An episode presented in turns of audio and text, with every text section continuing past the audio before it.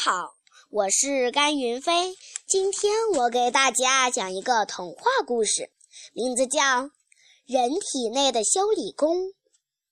真有意思，我们人体内也有修理工。不信，让我给你举个例子。比如你跑步时一不小心摔了一跤，娇嫩的皮肤破了。鲜血不断的往外渗，怎么办？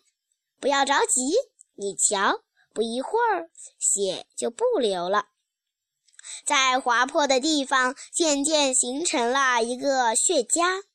又过了几天，血痂一掉，哈，伤口居然好了。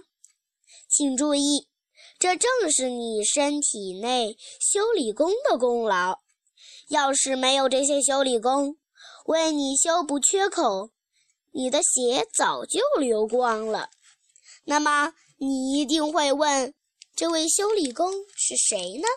告诉你吧，他的名字叫血小板，就住在我们身体的血液中。